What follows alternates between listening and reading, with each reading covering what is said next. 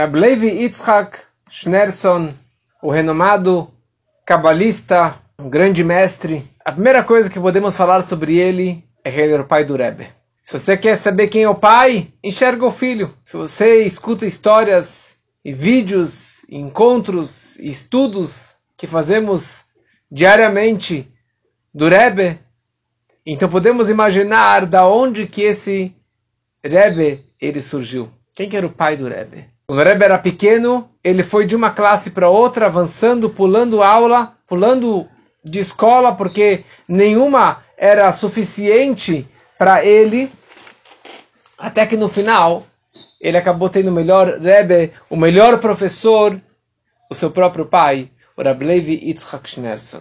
Hoje estamos comemorando a data do seu falecimento, dia 20 de Menachem Av, 20 do mês de Av, 78 anos do falecimento dele em 1944. Rabbi Levi Yitzhak, ele nasceu no meio de Pesach, dia 18 de Nissan, de 1878, na Ucrânia. Ele era bisneto do Tzemach Tzedek, do terceiro Rebbe de Chabad. Por isso que ele se chama Schneerson. O nosso Rebbe se chama Schneerson também.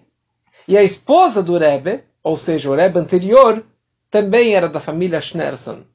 Porque os dois seriam primos de segundo grau, indo até o seu bisavô, seu tataravô, que seria o Tzemach Tzedek, o terceiro Rebbe de Chabad, que, curiosamente, ele também se chamava Menachem Mendel e a esposa também se chamava Hayamushka. Tem muitas coisas em comum, mas não vamos falar agora. O nosso foco não é falar sobre o Rebbe, mas sim falar sobre o pai do Rebbe.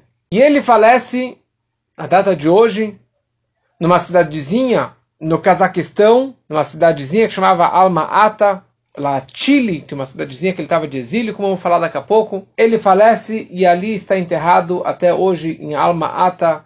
E hoje tem centenas de pessoas que viajam até lá para rezar no seu túmulo. É um dia de muita brachá. É um dia que o Rebbe descreve para estudar sobre o pai dele, os manuscritos dele. E para quem consegue viajar até o Cazaquistão, então viajar e participar lá no túmulo, na cerimônia do Yortzai do pai do Rebbe.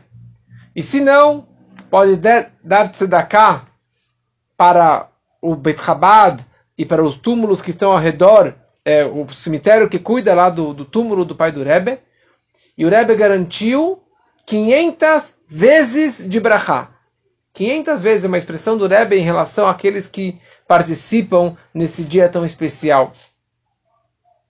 Eu vou falar um pouquinho sobre ele, sobre a infância dele e a grandeza que muitos de vocês é, provavelmente nunca ouviram falar sobre ele. Ele faleceu em 44 e nem veio para esse para esse continente, então muitos acabam não escutando sobre ele. Ele era da família Schneerson. E na Rússia, na Ucrânia, se você falava família Schneerson, isso já, já representava que você é descendente do Rabbi Schneur Zaman de Eliade, desde o primeiro Rebbe do Chabad, do autor do Tânia. E todos os Rebes de Chabad são descendentes deste grande mestre, do Alter Rebbe. Mas fora que eles eram descendentes do Alter Rebbe, só o nome Schneerson já representava um poder, uma força extraordinária, uma alegria e mais do que isso, um orgulho, um orgulho judaico, um orgulho racídico, uma força de leão que só aqueles que têm no sangue o nome Schneerson, é, que tem essa representação. Pai dele é um grande sadico, avô um grande sadico, assim, são famílias muito elevadas, famílias muito especiais. Ele cresce, e já jovem, ele já era um renomado rabino, erudito, conhecedor de toda a Torá, de todo o Talmud, de todo o Tanakh, e mais ainda, um grande conhecedor da área mística, da Kabbalah, do Zohar, não somente da Hassidut, porque ele era um Hassid, ele era um discípulo de Chabad, mas ele também era um grande conhecedor na área da mística. E isso ele aprendeu com o seu Rebbe, que era o Rebbe Rashab, o quinto Rebbe de Chabad. Ele foi quando o Rebbe Rashab abriu a Yeshiva, a primeira Yeshiva de Chabad, Tomchet Memim. Ele, Rabbi Levi, foi para a Yeshiva e ficou lá um certo tempo com o Rebbe Rashab estudando Torá. O Rebbe Rashab chamou ele e ensinou a ele particularmente, assim, só para ele, Kabbalah pura.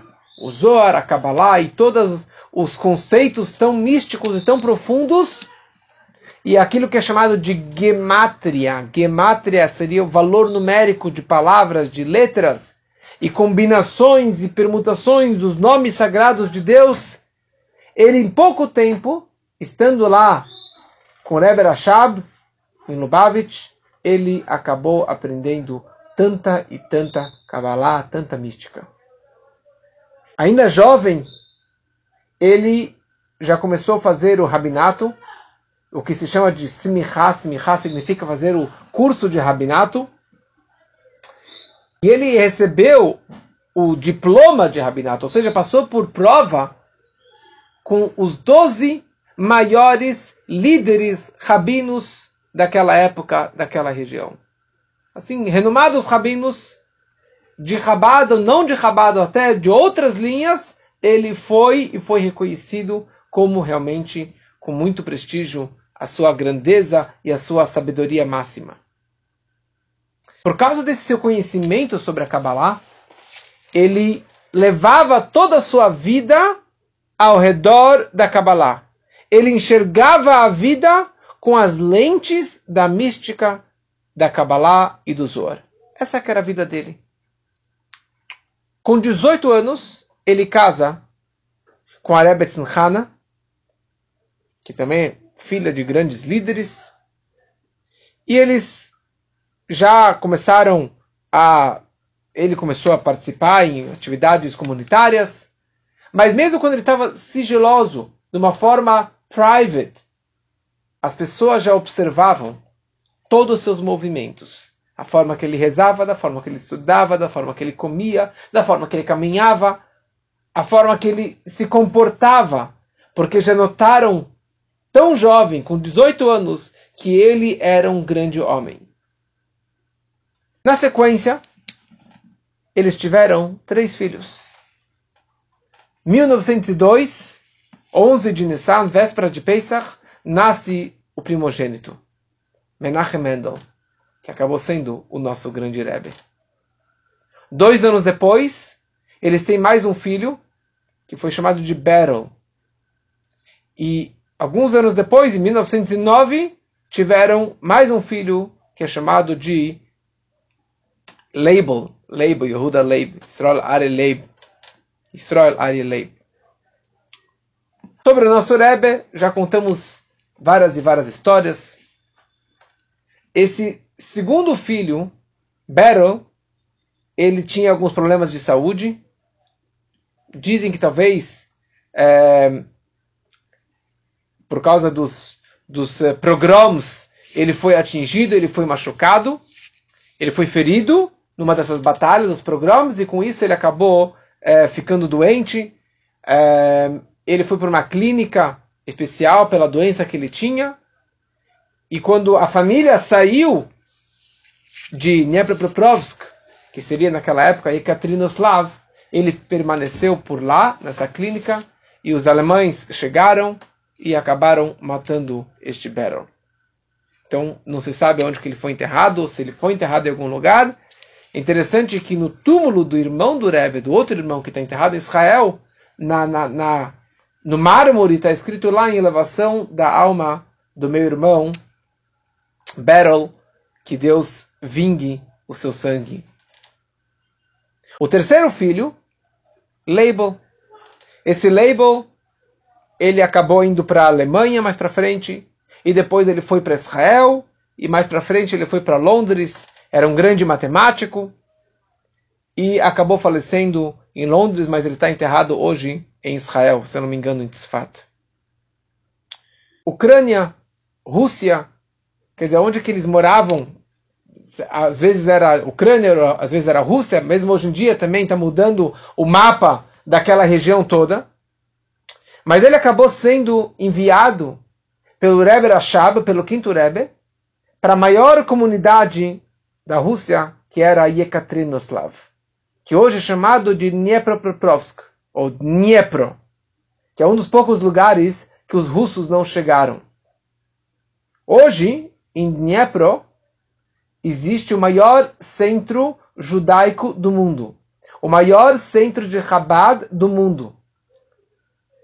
É chamado de Menorah Center, o centro da menorá.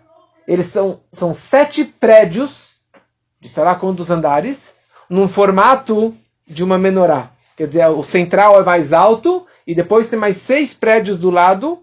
Então, naquela época, no início do século anterior, do século, século 20, era um centro judaico muito grande. Milhares e milhares e milhares, centenas de milhares de judeus que moravam naquela região. E o rabino anterior, ele era rabá também, apesar que eles tinham de todas as linhas, mas o rabino-chefe de, de Yekaterinoslav era um rabino de Chabad. Ele faleceu, então o Rebbe Rashab, o quinto Rebbe, chamou o Rebbe Levi Yitzhak e falou: Você vai ir para Yekaterinoslav para virar o novo rabino, o rabino-chefe de lá. E ele tinha somente 24 anos quando ele chegou naquele lugar. Não era qualquer lugar que os judeus poderiam viver, nos centros os judeus não poderiam viver, mas ali os judeus poderiam morar. Tinha autorização do, do governo. E a liderança dele não era nada fácil. Ele não foi lá porque ele queria ser o grande líder, o grande rabino, um grande salário, uma pessoa famosa. Pelo contrário, ele não queria ir. Da mesma forma que Moshe Rabbeinu não queria ir para o Egito falar com o faraó. Mas no momento que o Rebbe enviou ele como mensageiro, como Sheliach, ele foi, apesar que ele teria muitas e muitas dificuldades, muitas frentes. No início, a dificuldade dele era com os judeus mais ortodoxos, os Misnagdim e de outras linhas. Mas no final, ele demonstrando o seu carinho, o seu altruísmo, a sua liderança, o seu conhecimento, ele conseguiu conquistar todos os ortodoxos, todas as linhas ortodoxas. Mas com o passar do tempo, depois da Primeira Guerra Mundial, já tinha muitos judeus não religiosos, judeus comunistas, judeus sionistas e todos os istas da vida, muitas, muitos filósofos e muitas pessoas totalmente contra a religião judaica, mas eram judeus. E ele conseguiu, de uma forma ou de outra, ter o respeito de todos os que moravam naquela região. Já ouviram falar dos programas? Os programas iam atacando comunidades judaicas uma atrás da outra, na Rússia, na Ucrânia, matando centenas e milhares de judeus. E aquela cidade também, Yekaterinoslav, não foi uma exceção. E eles atacaram várias e várias vezes e mataram centenas e centenas de judeus naquele local. E dizem que esse Berlo, irmão do Rebbe, ele também foi ferido nesses programas. Poucos anos atrás, esse rabino atual de hoje, Rabino Kamenetsky, de Dniepro, ele encontrou um sobrevivente. Do, quando ele chegou lá, ele encontrou um, um senhor de idade. E quando ele estava prestes a falecer, ele vira para o Rabino Kamenetsky. Ele fala: Eu tenho uma arma para te dar de presente. Falou: Esta arma pertencia ao Mendel, ao pequeno Mendel, ao jovem Mendel, que era o nosso Rebbe. E ele falou: ele sentava aqui nesta sinagoga sinagoga. E ele era o líder da dos jovens judeus para combater era era era a Shmirá da época, era a Federação, os jovens da Federação de Segurança para proteger as comunidades judaicas. Então tinha alguns jovens judeus rebeldes para conseguir proteger os judeus desses programas, desses ataques. E o líder desses jovens era o Rebbe de Lubavitch, o pequeno Mendel, o jovem Mendel.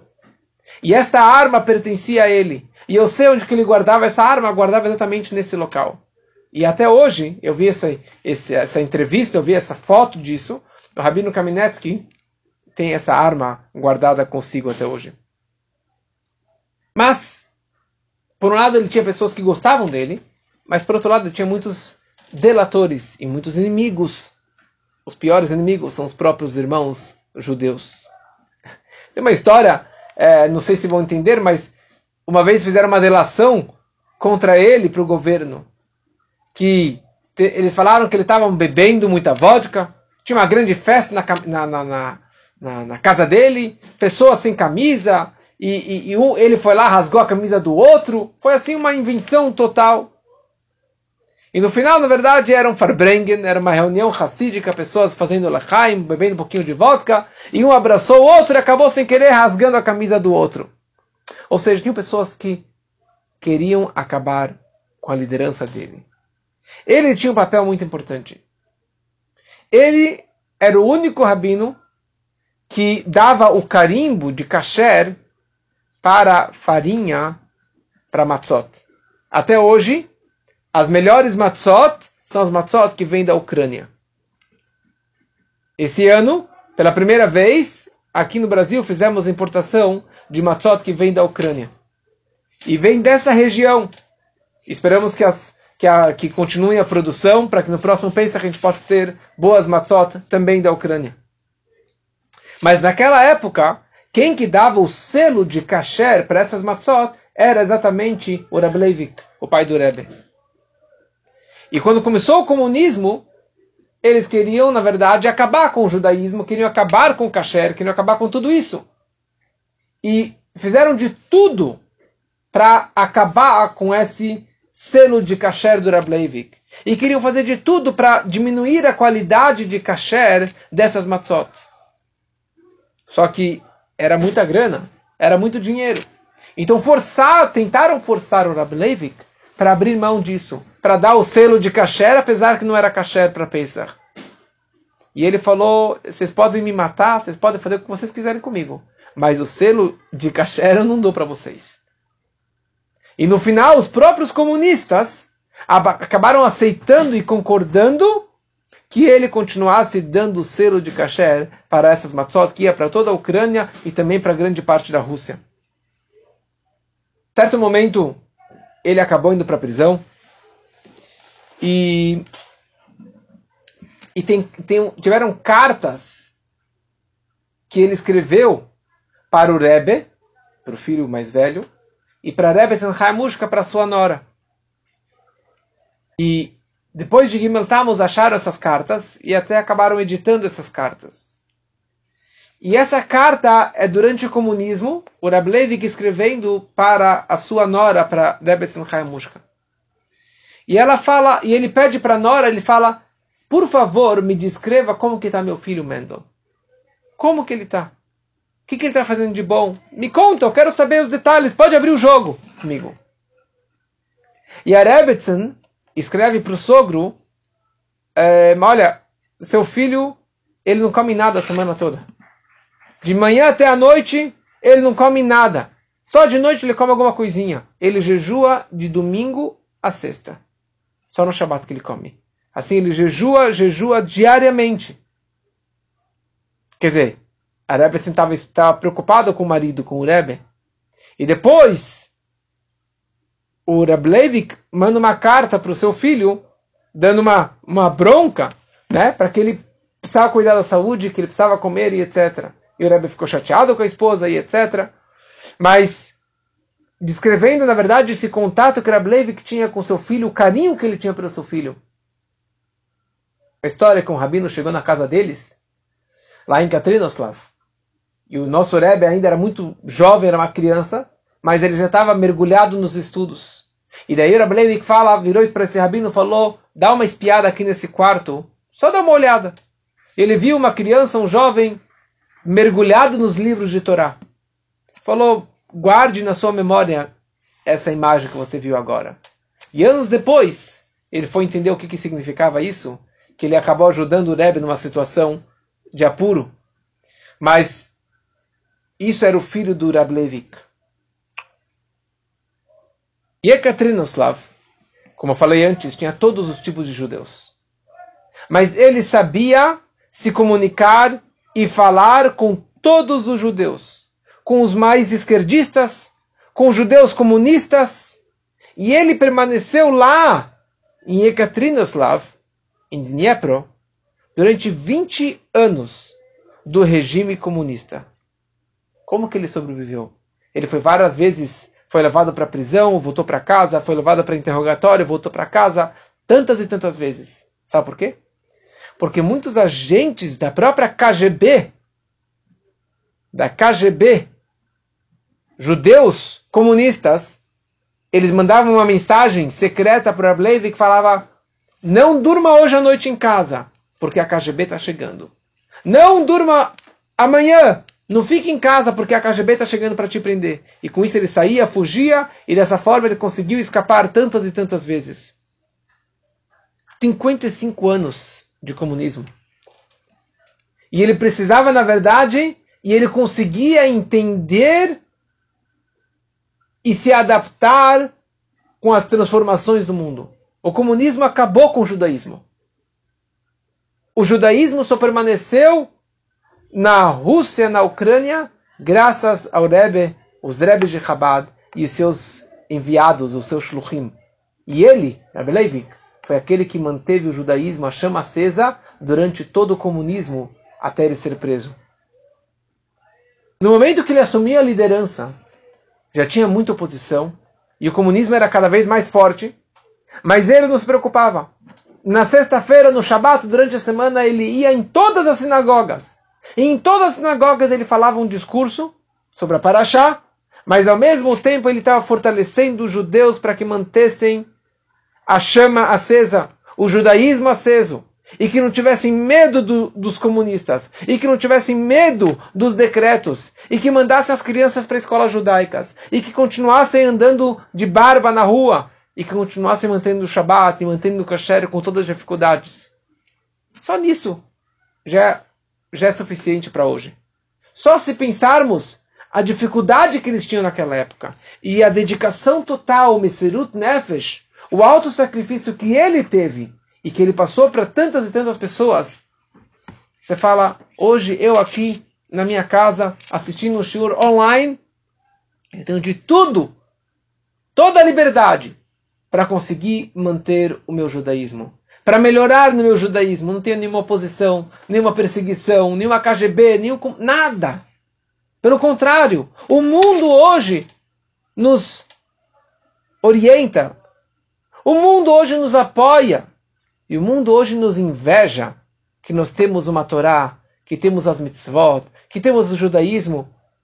Simplesmente devemos cumprir e seguir os mandamentos da Torá, os mandamentos de Deus. Os judeus precisam seguir as 603 mitzvot. Os não-judeus têm os sete preceitos universais, os Sheva Mitzvot Ben Noach, as sete leis universais que todo ser humano precisa seguir. Para você se conectar com Deus, você precisa seguir esses sete preceitos universais, que é algo que veio de Deus para Moshe Rabbeinu, para Moisés, no Monte Sinai, e dessa forma orientou que todas as pessoas, todas as nações precisam seguir esses preceitos. Em 1910, teve uma grande assembleia, uma grande reunião de todos os rabinos da Rússia.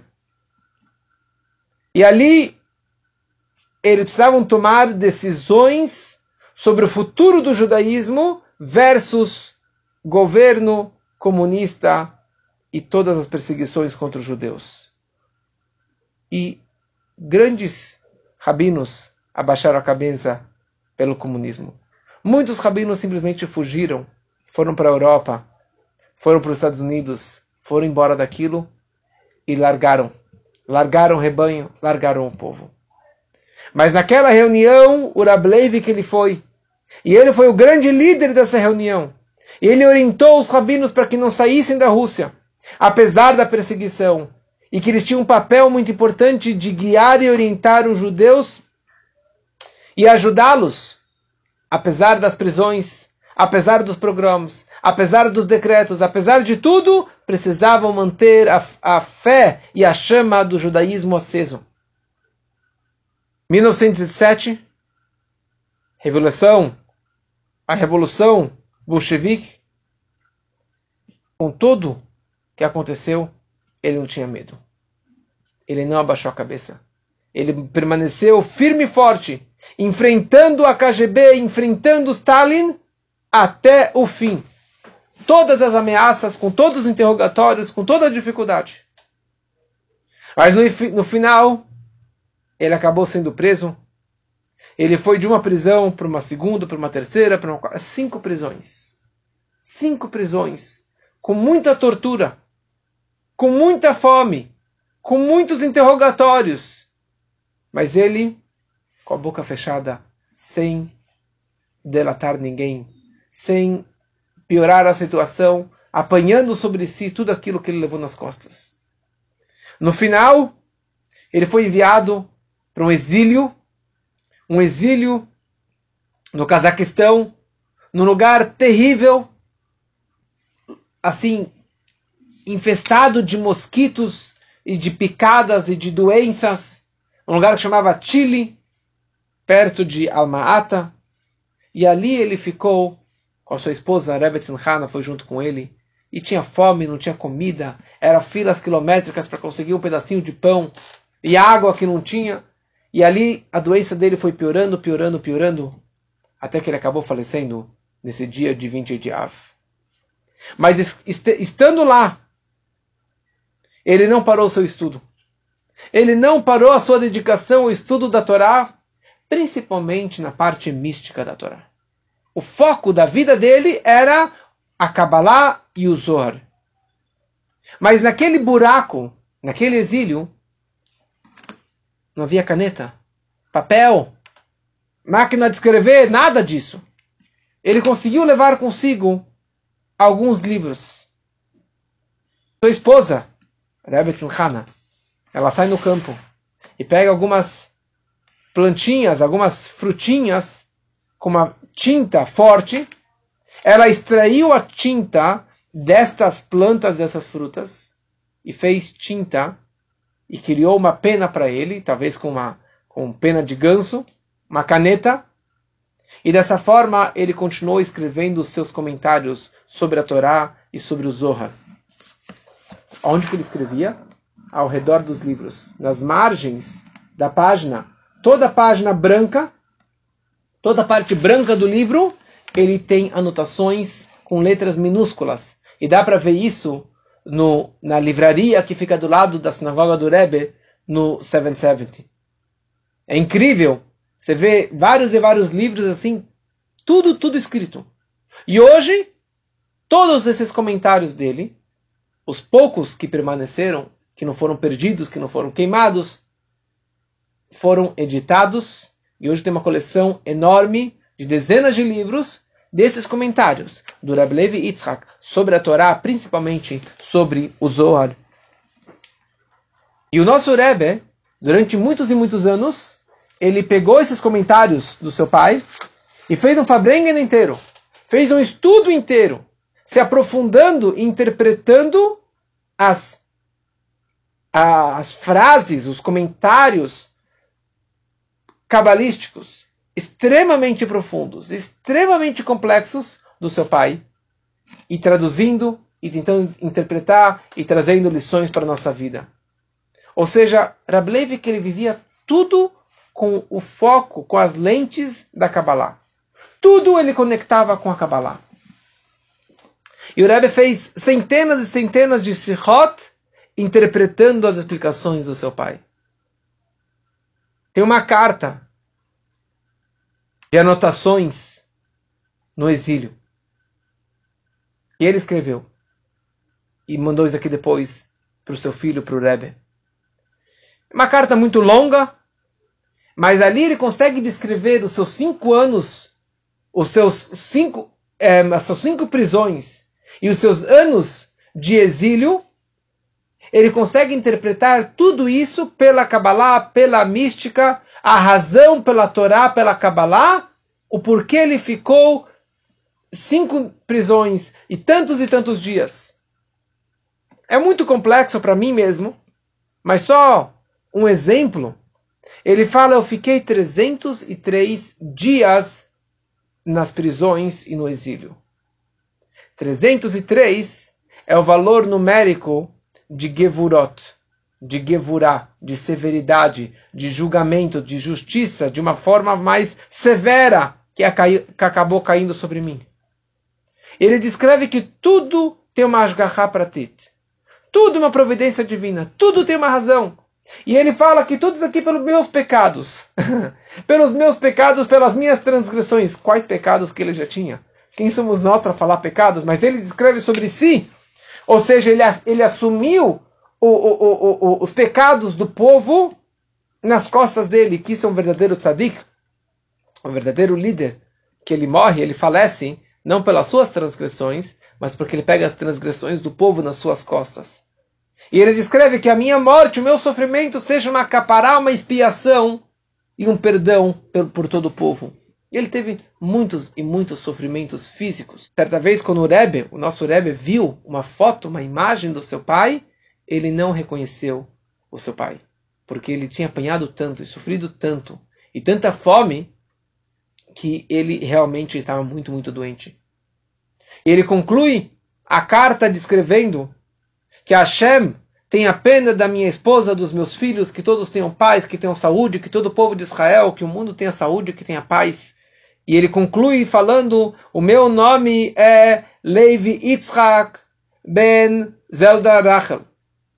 E ele descreve que o nome Yitzhak e o nome Levi, pela Kabbalah, tem a ver com Gevurah, tem a ver com severidade, tem a ver com sofrimentos. E ele também associa o nome da mãe dele com o nome Elohim, com o nome de Deus, que tem a ver com severidade, que tem a ver com, com, com o lado da esquerda, com o lado de Gevurah. E ele pega as nekudot, as vogais das letras, os pontinhos das letras, tem a ver com Shushan, tem a ver com Gevurah e assim por diante. Não vamos entrar nisso, mas só para descrever um pouquinho que como ele conseguiu interpretar tudo isso baseado na Kabbalah. Ele pegou cinco anos de prisão. E ele conseguiu conectar isso aqui também com o número, com, a, com a, o atributo de Gevurah, com a severidade. Nessa semana, na Parashá dessa semana, é Parashá Ekev.